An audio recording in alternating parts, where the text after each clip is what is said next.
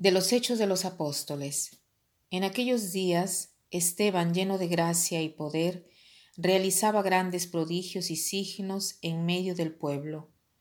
Unos cuantos de la sinagoga llamada de los libertos, oriundos de Cirene, Alejandría, Cilicia y Asia, se pusieron a discutir con Esteban, pero no lograban hacer frente a la sabiduría y al espíritu con que hablaba indujeron a unos que asegurasen le hemos oído palabras blasfemas contra Moisés y contra Dios.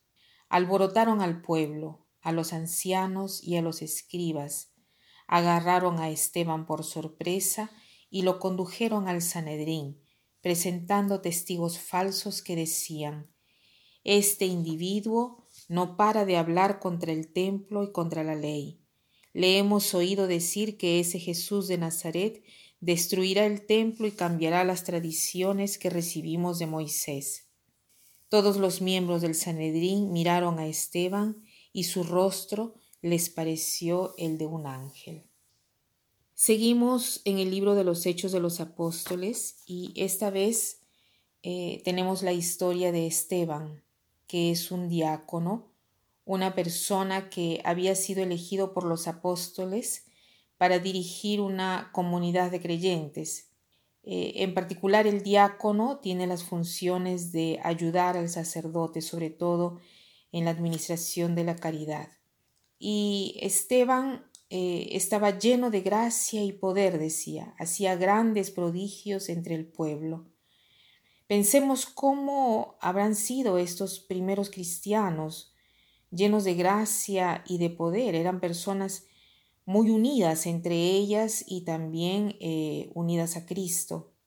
Y estas personas tenían esta sabiduría que les venía de Dios, que les venía del contacto con Dios y del contacto con las escrituras. Esteban en particular tenía un modo de expresar su fe que dejaba sin palabras, dejaba asombrados a todos, ¿no? Tanto es así que su adversario no lograba resistir a, tanta sabiduría y eh, al espíritu con, con el cual él hablaba. Es por esto que han tenido que mm, calumniarlo para llevarlo al Sanedrín. El Sanedrín era el tribunal de los hebreos y lo acusan de blasfemar contra Dios y contra la ley. Pero ¿qué sucede? Que mientras lo acusan, todos quedan asombrados porque vieron su rostro como el de un ángel. Así es como nos debe suceder a cada uno de nosotros cuando nos calumnian por algo que, que no hemos hecho. Deberían darse cuenta por, por nuestro rostro que se están equivocando eh, y esperemos que, que se puedan dar cuenta de esto. ¿Qué cosa nos enseña este pasaje? Nos enseña en primer lugar que tener eh, esta sabiduría que viene de lo alto, que no es una sabiduría, no es un fruto solamente del estudio, sino que es un fruto de amor, fruto del conocimiento íntimo con el Señor, porque lo frecuentamos, porque estamos con Él.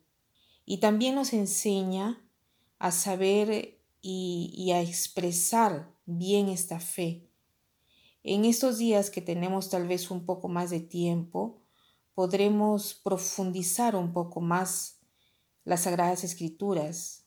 Eh, lo digo siempre, es, un, es una serie de libros maravillosos, no se termina jamás de profundizar. Se necesitaría una dedicación más grande hacia el conocimiento de estos libros, porque verdaderamente tienen el poder de cambiar nuestra vida y, la vida de, de todas las personas que encontramos. Por lo tanto, aprendamos esto de, de Esteban, el amor por las sagradas escrituras y el amor por defender y difundir nuestra fe, porque a través eh, de este anuncio eh, nuestra fe crece y podemos hacer felices a tantas personas que están de repente buscando eh, y tambaleándose en las tinieblas. Tomemos el ejemplo de este diácono de la primera iglesia cristiana y como propósito dediquémonos no solo al estudio, sino a ponerla en práctica. Quisiera terminar con una frase que dice así, la muerte no es la más grande pérdida en la vida. La más grande pérdida es aquello que muere dentro de nosotros mientras estamos viviendo. La muerte no es la más grande pérdida en la vida. La más grande pérdida es aquello que muere dentro de nosotros mientras estamos viviendo. Que pasen un buen día.